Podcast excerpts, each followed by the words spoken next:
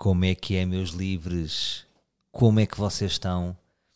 Vamos já diretos a um tópico. Então não é que eu fui vítima de Invisalign?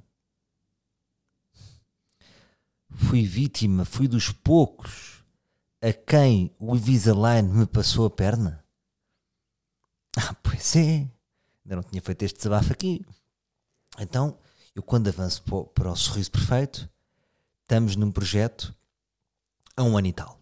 E eu pensei, epá, então eu que tinha as favolas estão para a frente, para um ano e tal. Eu que sempre ouvi que para as minhas favolas serem perfeitas era preciso dois anos de fixo. E há um dia que me surgem com a Invisalign, epá, isto é num ano. E eu vou, epá, antes de mais dizer, muito bem acompanhado pela minha dentista doutora Margarida e pelo doutor Pedro, e nada a dizer. É, são mesmo situações do próprio Invisalign. Agora não venho aqui lavar roupa suja de dentista, mas venho contar a minha situação e venho fazer o meu relato. Claro que se, se Invisalign ouvisse o meu relato, levava-me para uma sala escura e queria-me silenciar, obviamente. Como uma vez, quando, quando fui, uma vez fui a LA a uma feira de videojogos. Olha, uma manzarrada em que eu me meti, LA. E fui lá com o meu amigo Manzarra e às tantas ele estava a jogar realidade virtual, tudo bem, tudo bem. Ele na boa e eu fui jogar. E ao fim de 45 segundos fiquei branco, malta. Estava num daqueles, pá, não sei como é que se diz, monovolumes, mas em que, em que eu era um avião e que estava a fazer 360. Começa a ficar branco. E eles vêm, e os, estão a ver americanos, assim muito sofisticados, levam-me rapidamente para uma sala e retiram-me da zona pública. Como quem diz, este gajo está a dar mão da realidade virtual. Portanto, se a Invisalign ouvisse agora o que eu vou dizer, talvez fizesse isso. Mas atenção, eu estou a gostar de Invisalign, atenção. Se antes de cascar, sabem aquelas pessoas que é tipo, pá, o Rogério é isto, é aquilo, é aquilo. Mas atenção, gosto imenso do Rogério.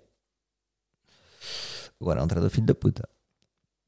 Não, então eu avanço para o meu Invisalign, passado um ano, é pá, que sorriso perfeito.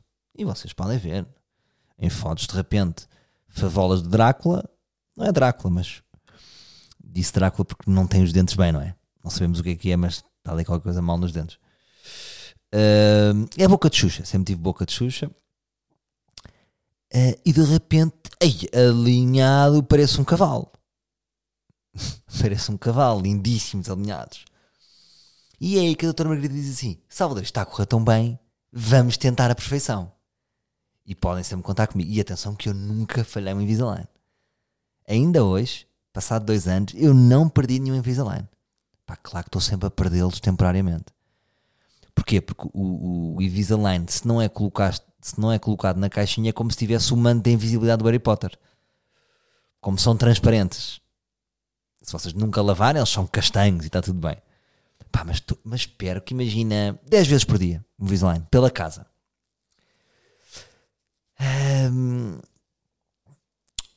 E ah, estava-me só a acabar, nunca tinha perdido. Ok, pronto. Uh, lá está, consistente. Inconsistente no ténis, Invisalign, consistente, fortíssimo. Um, e a doutora Maria diz-me assim: Salvador, vamos tentar aqui a perfeição. Então, ah, porque no projeto há um ano os dentes não ficavam completamente alinhados com os de baixo. Não estamos a falar daquela perfeição de dentadura de mágico, sabem? Só um bocadinho mais para a frente, mas quisemos ir à perfeição. Avança um ano para a perfeição. Agora, passado o verão, o verão estava aqui um dente tortito. Ui, um dente tortito. Comecei a ser gozado aqui em casa. A mulher tem um dente tortito. Foi ver, ah, realmente está aqui um dente torto. Invisalign para aqui, vamos esperar três semanas para aqui. Manda-se para o Invisalign. O Invisalign diz, ah, o que é isto? Nunca, raramente isto acontece. É que a sua situação é, é uma situação raríssima. O que é que se passa? Estou a voltar para trás, malta. Estou a voltar para trás. Reparem, eu há um ano tinha o meu sorriso perfeito. Tentei. Já dizia o meu, o meu, o meu avô: falhar é ter um ideal tão alto que não se consegue atingir. Uh, é isto. Ou seja, tentei ir para uma coisa que estava acima da minha dentição. Porque eu tenho aqui alguma condição dentária qualquer que não me permite. Que eu acho que é a absorção. É um bocadinho como no, nos pensos higiênicos também, não é? É a mesma questão. Não sei o que é que quer dizer nem um, nem num, nem no outro, mas há absorção nos dois. Ahm, então, estou a voltar para trás, malta. Estou a regredir. Agora, o dente já está alinhadito. Já está alinhadito. Só que não vou ter que realmente voltar um ano. Ahm, daqui a dois meses já está e depois vou passar a dormir com placa. Isto agora já não vos interessa. Mas pronto, é, é isto, malta. Não sei se já tinham ouvido esta história, esta perspectiva. Ahm, o Invisalign é, é, é uma nova piada, não é? Outro dia rimo muito, pá, rimo muito com o meu, com o meu amigo Carlos nos seus reels uh, da Cidade FM que ele faz. E, um, porque ele estava a dizer que vai jantar com amigos e de repente tem sete gajos que têm uma placa. E rimo com isso. Porque hoje em dia toda a gente tem Invisalign. E ele estava a dizer um, que, se- que- que parece que perdi uma vergonha aos amigos, não é? Respondendo agora ao Carlos. Carlos, uh, como é que eu tenho de dizer isto? Pá, sim, perdemos um bocado a vergonha. Porque imagina, o que eu sinto às vezes é que é como se fosse. Querem que eu seja quem? O super-homem? Lembram-se que o super-homem estava de fato, ia a uma cabine e voltava em super-homem. Eu às vezes sinto que estou a fazer isso. Que é sou o super, sou o super Invisalign e tenho que me meter em, em Clark Kent. Só que o que eu faço é falsas idas, que é vou à casa de banho, vou e no processo da casa de banho há um corredor que ninguém vê, eu tiro e volto para trás. Portanto, faço falsas idas à casa de banho, depois nem ir à casa de banho. Porque vou à casa de banho para tirar e as pessoas dizem, claro, claro, é pá, pois, eu sei.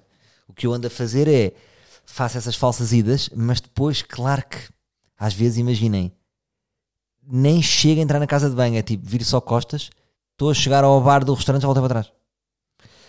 Uh, viu alguém? Sim, há sempre alguém que nos vê. Aquilo não é, não é propriamente uma coisa discreta. Será que devia haver cabines de Invisalign? Tem aqui uma cabine de Invisalign, uma coisa mais gênio. Ahm, avançando, pais que moram longe. Houve uma história que marcou a minha infância, que foi a seguinte: eu morava em Rio Maior, eu nunca fiz aqui um episódio especial da minha vivência em Rio Maior, para não. Estão a ver, imagina, falei tanto, já esmacei tanto com as minhas histórias, 200 e tal episódios, e eu acho que nunca fiz um episódio Rio Maior, quando eu fui morar para Rio Maior.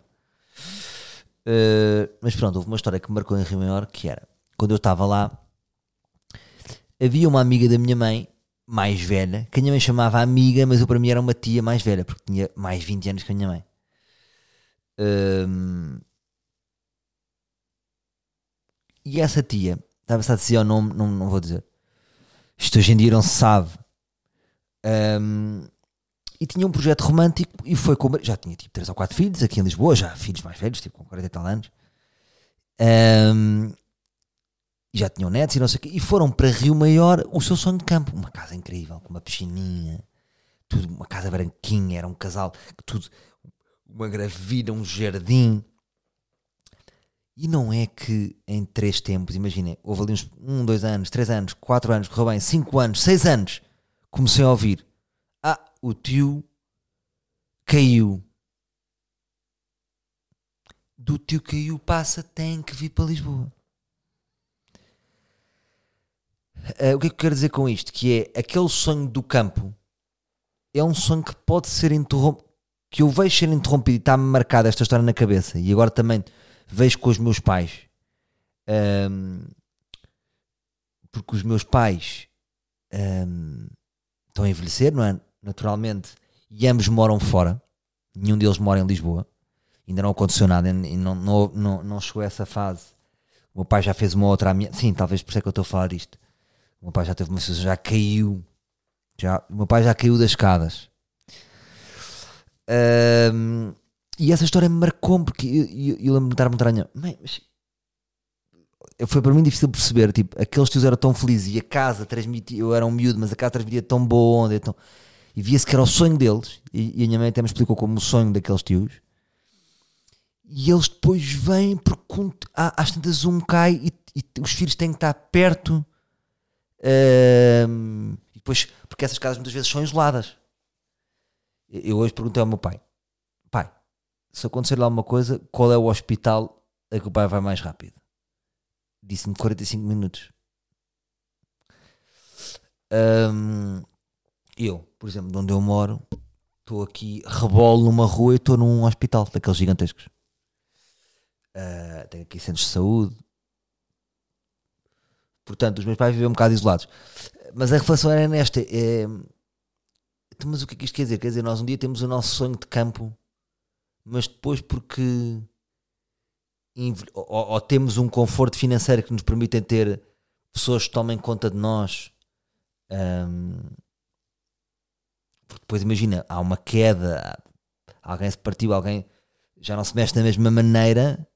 É, é também um esforço. Imagina, se forem casal, se, no caso dos meus pais, são, são sozinhos.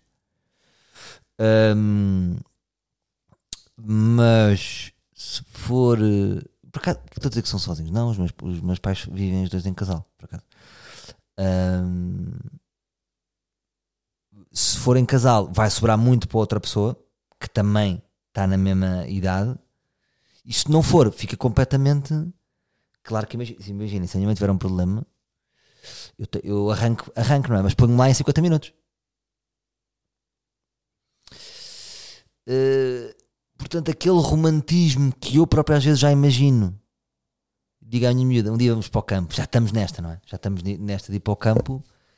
Um, ou seja, se isto é uma questão ou não, porque é assim, depois as pessoas também estão no campo, então as pessoas que são mesmo dessas terras não vêm agora para Lisboa, não é? Portanto, de onde é que isto vem? Isto vem da. Desculpa, estou aqui a pensar com vocês. Vem da distância da família. Porque imagina alguém que seja de Rio Maior, por exemplo. Um, e quando digo Rio Maior não é cidade, é Rio Maior a 20 km em caminhos de cabra até lá chegar.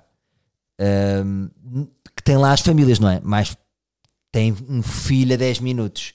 Quando nós mudamos para o nosso sonho campo, não levamos a nossa família no nosso não levamos a nossa rede segura. Se calhar o futuro passa por levar também uma rede segura. Uh, não sei. Não sei, malta, não sei. Também estou aqui numa curiosidade. Mas pronto. Agora queria falar daqui. Queria falar daqui, eu às vezes falo mal. Às vezes falo mal. Queria falar daqui de uma situação que eu uma vez disse numa, numa entrevista feita por Henrique Mota Lourenço, um grande abraço para Henrique Mota Lourenço, que era um jovem que eu pensei que ia ser uh, jornalista, imaginei que ele fosse vir a ser cronista, quando de repente me surpreende com o passar dos anos em ser um belíssimo produtor. Uh, é um homem que tem que ser destacado porque está uh, não sei se vocês ouviram falar deste nome, podem pesquisar. Um, fez um percurso muito engraçado. Um, ele começou, ele, ele, era jornalista do Shifter. Não sei se ele é jornalista, mas fazia entrevistas. fez uma entrevista incrível. Uh, com boas perguntas. O que é que é fazer uma entrevista incrível? Consegui explicar-me de uma maneira em que, em que às tantas a pessoa consegue dizer qualquer coisa interessante ou acrescentar. Porque há entrevistas, se as pessoas perguntas foram, forem tão maçadoras e tão chatas, nós vamos ser um, uns chatos igualmente. Porque não fomos picaçados, não fomos estimulados, uh, levam-nos para pa, pa respostas cassete. Um, e o Henrique Mota Lourenço, isto é um parênteses, não é? Porque eu queria, queria fazer uma ponto de situação de uma coisa que eu disse nessa entrevista a ele. Um, eu estava a dar aqui um próprio ao Henrique Mota Lourenço. De repente é um produtor, tem a sua produtora também em Portugal, que é a Setlist, que agencia um, vários humoristas portugueses. Um, mas paralelamente ele trabalha na Comic Soul, espero não estar a enganar no nome, que é uma produtora internacional. Portanto, basicamente, o Henrique Mota Lourenço anda com dos melhores humoristas do mundo em turnê. Portanto, ele pode nos contar aquilo que nós só vemos, um, aquilo que para nós é, é uma. Não temos acesso a esses grandes comediantes e como é que será a vida de um comediante, ele pode nos dizer. E temos um português que está próximo de nós, que eu cruzo-me, que eu tenho o telefone dele, falo com ele às vezes, que está a ver isso, ele está a trazer qualquer coisa para Portugal. Portanto, aqui o próprio para Henrique. Eh, ele, ele, a, a, produtora portuguesa, ele agencia o, o, Guilherme Duarte, o Vasco Elvas, a Joana Gama. Acho que são esses os três nomes que me estão a ocorrer agora. Um, e têm crescido e acho que vão continuar a crescer. É ele e o Pires outro belo produtor. Um, ah, e nessa entrevista que ele, que ele me fez, eu disse uma frase ridícula, não é? Como todas as frases, entre aspas, que nós aparecemos a dizer com um ar inteligente, mas que foi, que era uma coisa que eu sentia e que eu disse: aos 40 anos vou-me retirar. E depois disse: o ridículo foi: aos 40 anos faço como Herbert Welder e retiro-me. Em texto parece mais ridículo, claro, porque parece que estão-me a comparar com o Herbert Welder. Uh, não, porque sempre achei misterioso o Herbert Welder que nunca apareceu. Não havia imagem. É, era, era só o seu trabalho e a sua obra e não. não um, como é que eu ia dizer? Não. Agora, agora não sei o que é eu ia dizer. Um, não, tinha, não teve uma presença pública muito continuada. Depois, às tantas, também se retirou. Pronto. Era isso que eu queria dizer. Desculpem este bloqueio. Uh, e eu, genuinamente, sempre pensei isso. Porque eu sempre pensei, quando eu, quando eu me vim já enterrado neste meio, e estou a usar a expressão certa, enterrado, um, porque já estava demasiado apaixonado e viciado e adito a esta vida, que só pensava como é que eu vou sair isto com dignidade? Como é que sai deste videojogo? E sempre pensei em retirar-me mais cedo. Sempre, sempre tive este. Pá, não sei porquê, talvez por vir também de, uma, de uma família de artistas e ver como é que. Como é que.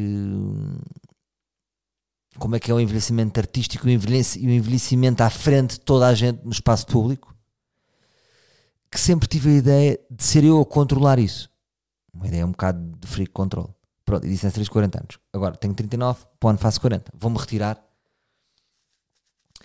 Uh, o que é que eu vos queria dizer? Se eu pudesse, retirava-me. É isto, é isto que eu não vos posso mentir.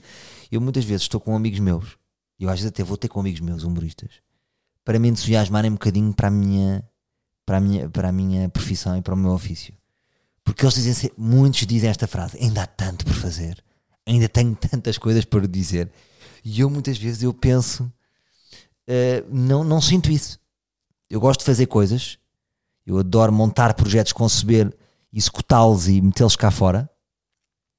Acho que a fase que eu gosto mais é de desenhar os projetos na minha cabeça. Por mim, desenhava projetos e vendia, e agora e outros iam executar. Um, mas não tenho interesse em, em, continuar muito mais tempo. Agora, estou a dizer isto, estou a fazer um ponto da situação, e agora imaginem aos 50 eu continuar. Um, pá, não vejo nenhuma vantagem, malta. Não vejo nenhuma vantagem um, de, de, envelhecer publicamente. Percebem o que eu digo? Todos os anos eu estou em contacto com, as, com, com, pessoas a dizer coisas, a ter opiniões, a ter perspectivas, continuadamente. Eu acho que isto não é bom. É um bocado. Nem sei se isto é natural, porque estamos a crescer.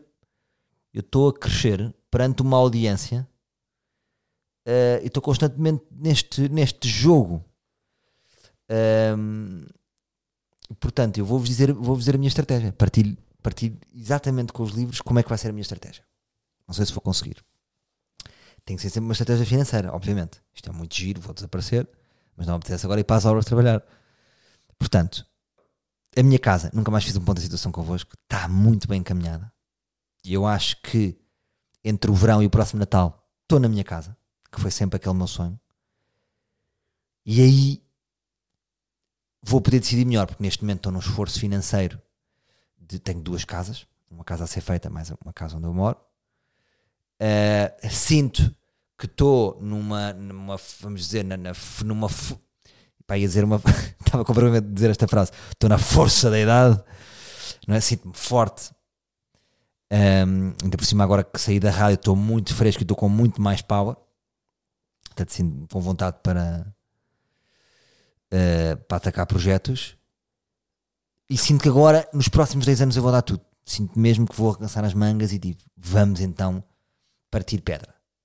Há muitas coisas que eu vou fazer que já semeei, outras que estou a semear para o futuro, mas hum, vejo-me, e é este que, que, que eu gostava que, de me tornar mais focado hum, nos próximos, ou seja, nos próximos dois anos o meu foco vai ser em vários projetos que eu já tenho a decorrer, mas começar aqui a criar o meu grande projeto que será a minha saída deste meio. Como é que isso vai, como é que isso vai passar? Esta é a minha ideia. É dedicar tanto tempo. É muito simples, é. Eu fui obcecado com esta, com esta profissão. E estou nesta profissão há 20 anos. Mas é tudo um bocadinho monoárea, é tudo dentro da área. Stand-up, humor, comédia, uh, audiovisual, podcasts, rádio. Anda aqui tudo dentro da área, não é? Da área, desta área. De, eu ia dizer da criatividade, mas dentro da criatividade é uma área que tem sido muito específica. O que eu vejo é mudar um bocadinho o meu foco e passar a dar as horas que eu dou à comédia a outra área. Agora diz, vais abrir um restaurante? Não. Eu, eu quero ser quero ser assertivo. Eu, que, eu quero apostar essas fichas numa coisa que me dê uma independência financeira. Que, que me possa vir até a dar mais dinheiro do que na minha área. Será isto possível? Não sei. Uh, mas eu nunca dei tantas horas de, da minha dedicação a outra área e quero dar. Um, ehm, não sei se é uma coisa que será pública, tenho uma outra ideia, mas por isso não vou verbalizar porque não sei se tenho interesse sequer nisso, não é? De continuar. Imagina, eu posso dedicar-me a outra área e em silêncio. Esse é o meu objetivo. Para depois passar esta minha área para paixão e amadorismo puro e duro.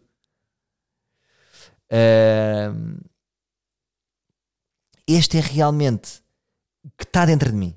Estou-vos a dizer o sonho mais puro. Eu não sei se isto é possível, mas, mas esta ideia dá-me alegria. Pá, eu não quero nada. Por exemplo, hoje, hoje estava a ver um. E eu tenho falado muito disto com, com, com amigos sobre o envelhecimento neste meio. Hoje vi um post da Helena Sacadura Cabral no Facebook. Não perguntem porque às vezes quando estou no Mac vou parar ao Facebook. No telemóvel não, mas no Mac, não sei se isso acontece. Tipo, o Facebook está completamente fora do vosso radar. É que no meu computador, como está lá, eu vou lá parar. E vi um post da Helena Sacadura Cabral muito, muito interessante a dizer, devia ser uma, uma farpinha para o Ronaldo, a dizer que uma expressão em francês uh, que temos que saber nos retirar. Agora não, não consigo reproduzir o francês, já sabem as minhas limitações, mas que a pessoa tem que saber retirar. Há uma arte de saber se retirar. E eu vi, olha que bem, realmente a Helena Sacadura Cabral que teve muito na esfera pública, tinha programas de televisão, não sei o que, desapareceu. E pareceu-me, olha, aqui está uma mulher que conseguiu. Depois também pensei logo, ela deve ter um conforto financeiro para desaparecer, já tem 88 anos, mas há pessoas de 88 anos, imagina que não têm filhos, não têm nada, não pouparam dinheiro, não pouparam nada, se calhar vão ter que trabalhar isso. Se ela ganhar dinheiro a aparecer, não é a aparecer, um, um, a ter trabalhos que tenham uma exposição pública, lá vai ela, independentemente da idade, não é? Um, e estou a ver, olha que bela frase. E depois começa a fazer scroll para baixo e ela faz posts dois em dois dias. Uh, inclusive, a partir de convosco, Helena Secador Cabral tem um post com 60 mil likes. É um post que, que, em que a Helena, que eu conheço, porque é amiga da minha mãe, um, tem, está com um bolo de 88 anos, pá, incrível. E tem posts de dois em dois dias, mas sólida, uh, bem vestida, mas parece feliz. Mas então eu penso assim: então, mas retirou-se, mas tem Facebook à mesma. Há qualquer coisa em nós, ou seja, é uma, uma coerência. A linha entre a incoerência e a coerência é muito tenue, não é? Eu sinto muito isso. Eu sinto que tenho a mania que sou coerente, mas olha aqui um pé na incoerência. É difícil ser. Tipo, para ser coerente, temos de ser muito rígidos. Um, isto para dizer-vos o quê? Para dizer-vos que, pronto, é, é, é isso, é isso, pronto, partilhei a minha estratégia convosco, é mesmo essa a minha estratégia. Um, se eu, por exemplo, tivesse esse conforto financeiro, se eu tivesse um milhão no banco, um, já pensaria de, de, outra, de outra maneira, não é? Agora, agora nunca parar. No meu objetivo não é tipo, vou parar e vou só jogar ténis. Não é bem isto. Gostava de que a minha criatividade florescesse para outras coisas. Pronto, é isto. Foi esta partida de estratégia. Pura e dura. Ah, outra coisa engraçada que, que queria partilhar convosco. Não sei se foi identificar ou não. Que é. Dou por mim a desejar. Dou por mim a desejar que, que, que alguma evolução seja boicotada. Imagina. Por exemplo, eu sonhava que o TikTok acabasse.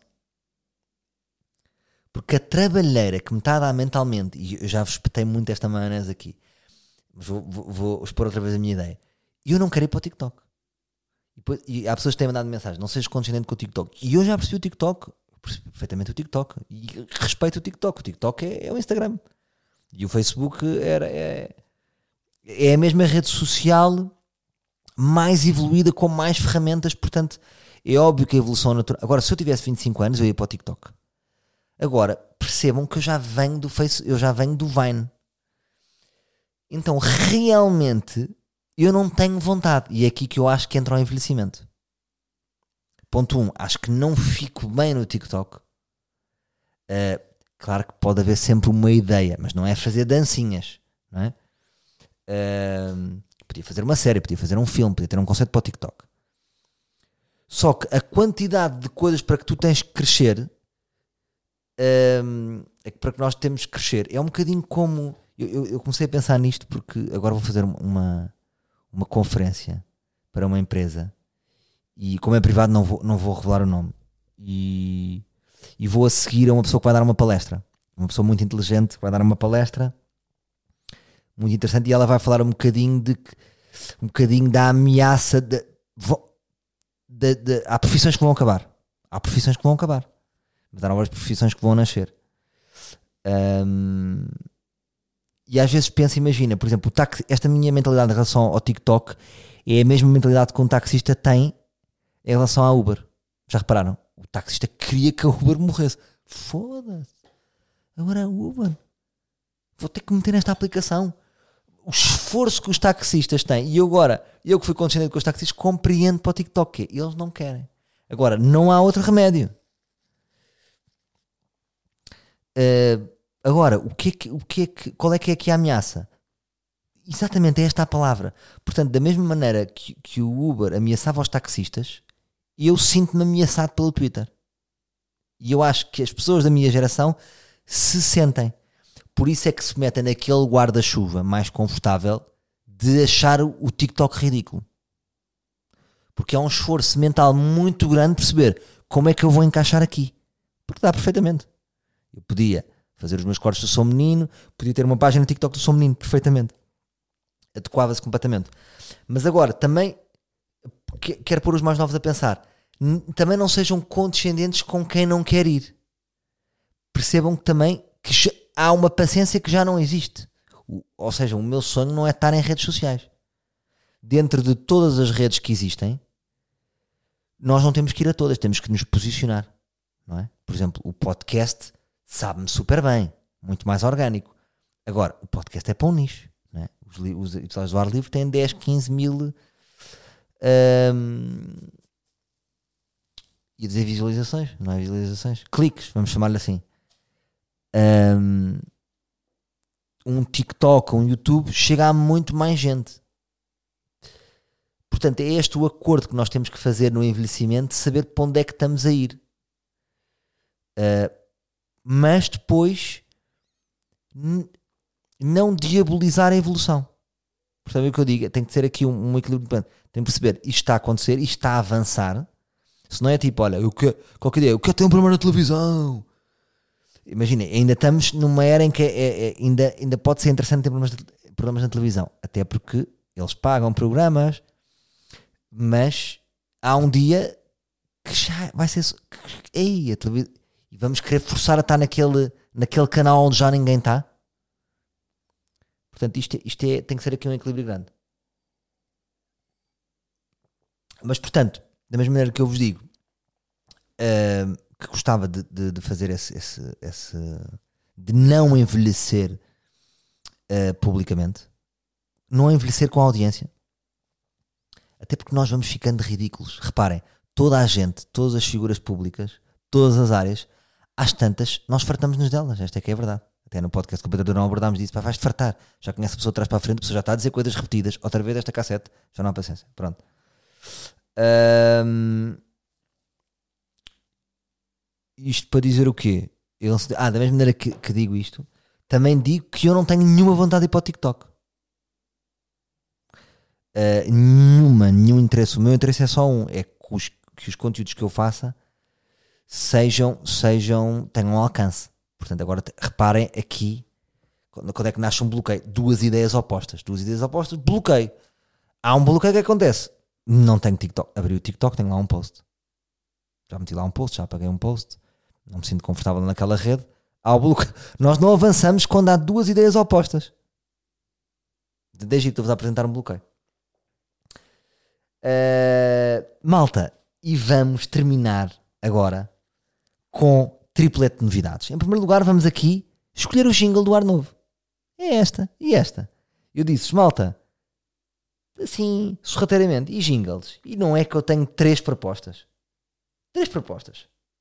Foi as propostas que eu recebi. Então, vamos ouvir a primeira. Vamos ouvir a primeira, até vos faço por ordem cronológica. O que é que acham desta?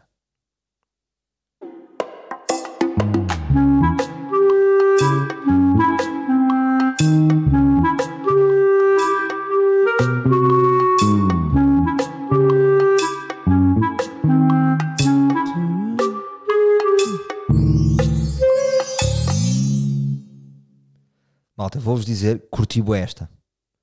Então, isto é um. Quem é que mandou? Deixa ver. Sérgio Souza enviou aqui o jingle que fiz para o podcast de Salvador. Isto é porque ele mandou para a minha agência também, mas eu, mas eu já tinha lido o mail que ele tinha mandado para mim. Ganda Sérgio. Sérgio, curtiu bué. Tem um pequeno toque de Pantera cor-de-rosa, mas não é a Pantera cor-de-rosa que eu fui ouvir, mas tem aqui um toque qualquer. Deve ser um instrumento que tu usaste. E eu adorei esta. Uh, vamos ver mais. Joaquim Baldaia enviou-nos duas propostas. Meu nome é Joaquim Baldaia, sou um livro. Vou acompanhando o teu projeto, trabalho, desde o princípio da tua carreira.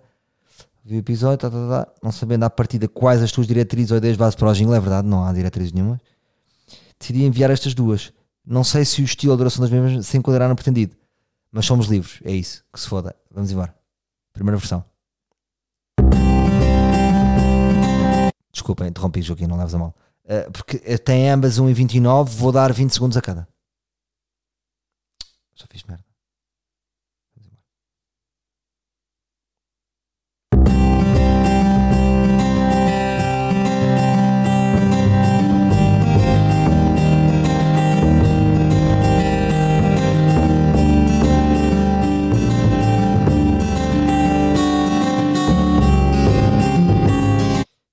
Desculpa, Joaquim, vou dar. Só tem, tem que ser regras. Vou dar. Gosto.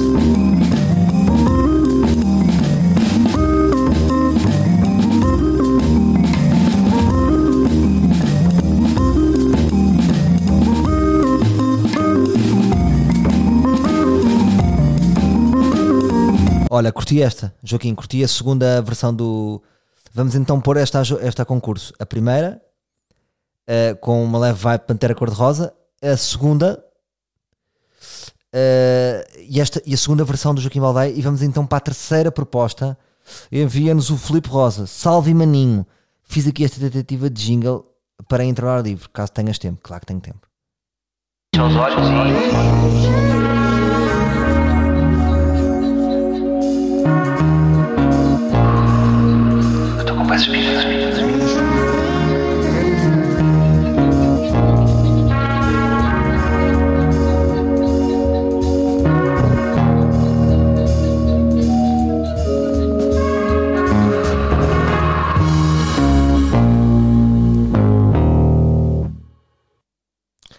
Malta, livres.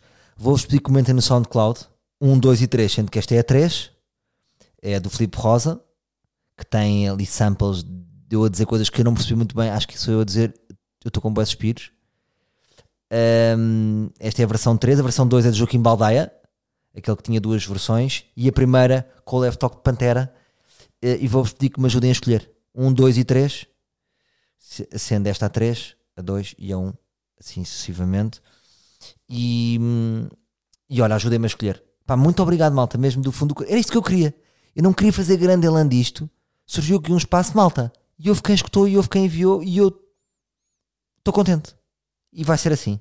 E é feito pelos livros, feito à mão. O livro é feito à mão pelos livros. Portanto, primeira novidade é esta. Vai ser este o novo jingle, um deles. Segunda novidade, aqui entre nós, anunciada em primeira mão porque nem sempre consigo anunciar em primeira mão e eu gosto de anunciar aqui em primeira mão. Às vezes um podcast já devia ter sido gravado e depois foi e eu tenho que anunciar no dia a seguir. Então, meus caros amigos, é com muita alegria, com muita frescura que vos digo, porque isto é, é um, é um projeto que eu estou a trabalhar nele já há dois anos a desenvolver este personagem e que eu vou avançar para uma peça de teatro que vou comunicar amanhã no meu Instagram, mas que digo já aqui em primeira mão o que é, o que, é que vai ser. Vou lançar isto às 6 da tarde no meu Instagram e vai ficar disponível em todas as situações. Então eu vou fazer um espetáculo da Plin ao vivo. É verdade, meus amigos. Até vou partilhar com vocês a sinopse. Só por serem vocês. Só por serem vocês, eu vou partilhar convosco a sinopse. Pá, estou muito excitado com isto. Vai ser uma comédia hum, daquelas de partir o coco. É mesmo, vem tempos difíceis aí e eu não estou para brincadeiras. Isto não está para brincadeiras. É para rir do princípio ao fim. Não há cá maioneses, não há cá conclusões uh, no fim para chorarmos. É para, para se rirem desde o, desde o segundo em que entram até ao fim. Estou muito contente. Uh, convidei o João Maria para desenvolver esta, esta peça comigo. Não sei se vocês estão a ver quem é o João Maria. João Maria, eu já conheci há muitos anos, vou avançar para aí há 10 anos, um, no mundo do stand-up. Ele fez uma série, ele tem um, um, projeto de humor que se chama O Último Andar, que eram sketches que eles faziam na, no Instagram e no YouTube e que uh, vários tiveram muito sucesso. Uh, eu sempre, sempre achei piada e sempre curti muito a onda dele, porque às vezes quando nós vamos fazer um projeto, é muito importante a onda da pessoa e, e se temos ali uma química, porque vamos passar muito tempo juntos. Uh, não era amigo dele, sempre fui conhecido, mas sempre tivemos ali, eu sempre tive ali um, uma química e o um interesse pelas coisas que ele fazia. Portanto, ele, ele vem desse projeto Último Andar, uh, tem muita experiência de teatro já, já fez várias peças uh, no Teatro do Bairro, agora fez uma com o Adriano Luz, já fez assistência de encenação, por exemplo, com o António Pires numa peça de Maria Rueff, já tirou vários cursos de escrita. Uh, portanto, é um, um, um, rapaz trabalhador com pica, com power e com muita graça. E eu convidei-o para ser, para fazer a peça comigo, sendo que a Plin sou eu e ele será o Ronron, que é o meu fiel faz tudo e que me acompanha em todas as tripulias. Então temos estado a desenvolver e estamos com uma peça incrível, vou já dizer. Então, mas a, a, a, a sinopse é assim, aqui em primeira mão. Esta comédia acompanha o dia a dia da Plin, uma agência de influencers. Plin e o fiel faz tudo Ron Ron lutam diariamente para conseguir as melhores campanhas para as suas 48 agenciadas mais chegadas. Para além das conversas por telemóvel com a sua influencer predileta, a Van, assistimos do princípio ao fim à chegada da maior campanha de sempre. Para Van, seria um sonho tornado realidade, mas a marca quer uma influencer com mais buzz uma influencer surpresa será convidada a passar na agência a cada espetáculo. Será que Plin vai fechar com outra influencer só para conseguir a campanha? Hum. O que acha Van da entrada de uma nova agenciada? Ela sabe disto? Enfim, já estamos cheias de nervos. Está aqui uma belíssima sinopse que já, já vos mete aqui na, na narrativa da peça. Estou com muita pica. Porquê? Pelo desafio há anos e anos que vocês me vêm fazer stand-up, dois em dois anos lá venho eu, com um cartaz e com um microfone na mão. Malta, estas são as minhas ideias. Que é que mudou? Nada, são, são outras ideias. É, é, é uma nova. São novos pratos, basicamente. Aqui é toda outra proposta. Um, estamos aí, estamos a namorar em senador. Um, não vai ser anunciado amanhã, mas já temos uma ideia mas nesta fase inicial também estamos a desenvolver a peça. Uh, a sua vinda não é de imediato. Um, portanto, tenho o desafio. É um, é um trabalho de ator, porque não vou ser eu, não é o Salvador que está em palco, é um personagem. É um personagem que eu tenho vindo a desenvolver, mas sendo uma peça de teatro, vou beneficiar também desse trabalho desse tempo e de profissionais que me vão ajudar a tentar uh, levar aquele personagem para outro patamar tenho que, eu tenho que viver aquele personagem, tenho que falar com aquele personagem. E isso entusiasma-me muito. A própria escrita de uma peça de teatro, que é uma proposta nova para mim. Já escrevi várias coisas, mas nunca uma peça de teatro. estar no palco com mais pessoas agrada-me muito, interessa-me muito. Eu já falei daqui de alguma solidão que eu sentia no stand-up e não tenho muitas saudades disso. Um, e portanto, agrada-me a ideia de não estar sozinho em palco, diverte-me até, chita-me mais para o palco. Um, pai, estou muito entusiasmado. Fizemos um bom cartaz, que eu acho que está muito engraçado, e, lanço, e vou lançar amanhã. Agora, qual é que é a particularidade interessante desta peça? E eu acho que este conceito é bem bolado. Que é, vai ser uma peça por temporadas. Amanhã eu vou lançar aquela que é a primeira temporada, sabendo que vai haver uma segunda. Sendo que a primeira vai ser ali, começa no fim de março, vai ser abril, eventualmente em maio, porque eu também não, tenho, não vou ter muita paciência para, para estender muitos meses, eu gosto de ser ali curto e intenso. E depois, uma nova peça mais à frente, sendo a temporada 2. É um bocadinho levar a lógica das séries para uma peça de teatro. Acho que é interessante, está lá o público, espero eu. Uh, e estou muito entusiasmado para ver que tipo de público é este? Se, eu vou conseguir levar o meu público do stand-up, se vou conseguir levar o público do ar livre e se o próprio personagem Plin, porque eu sinto que com aqueles vídeos que eu fiz da Plin um, trouxe um novo público. Que público é esse? Porque eu não faço a mínima ideia de quem é esse porque eu não o conheço bem. Eu conheço bem os livros, conheço bem o público do stand-up, não faço a mínima ideia quem é o público da Plin e o que é que tem naquela cabecinha. Uh, portanto, olha, estou muito excitado por, por, por, este projeto e por vos contar aqui também em primeiro lugar. E para terminar, sou menino para ir.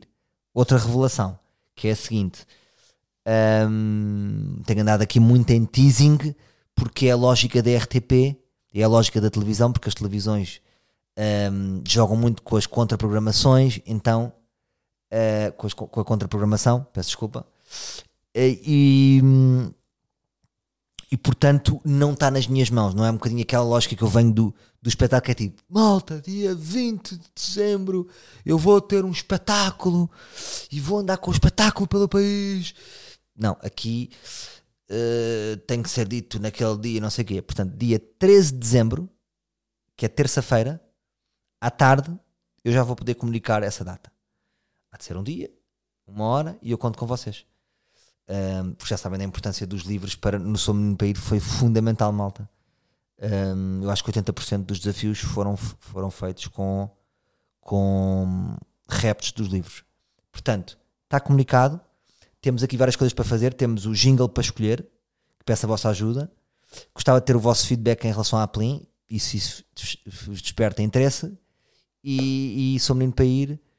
Uh, não, ainda, ainda temos um ar livre antes do um ar livre antes do, do Sou Menino do, de estrear que eu quero ter aqui o, o Pedro Figueiredo, grande buddy de escrita uh, que já me acompanha há, há muitos anos e por acaso queria só fazer aqui um parênteses. Quando falei com o Pedro Durão, posso ter sido um bocado ingrato, porque uh, ele fez-me bastante uma. Isto, para mim, importa-me esclarecer isto. Não sei se tem muito interesse para vocês.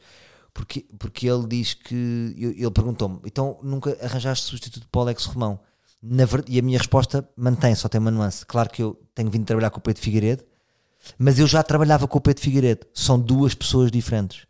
Ou seja, eu conto sempre com o Pedro para vários projetos Gosto muito de Pedro Figueiredo, caráter, piada, pontualidade, posso sempre contar com ele. Uh, e acho que é um excelente criativo e gosto de sempre puxar por ele e gosto que ele, que ele também puxe por mim. Uh, mas a resposta era no sentido, aquele lugar que o Alexandre ocupava, sim, uh, não, não deu para substituir. Aí sim, era a resposta nesse sentido. mas estavas a dizer, portanto, sou menino para ir, quer fazer com o Pedro Figueiredo, com o João Candeias, produtor, e com o Diogo Limão, para fazermos aqui uma preview fixe. Malta, estou contente por ter passado isto. Estamos fortes, gostei muito deste episódio, senti-me mais leve e obrigado por me ouvirem. Até para a semana, meus livros.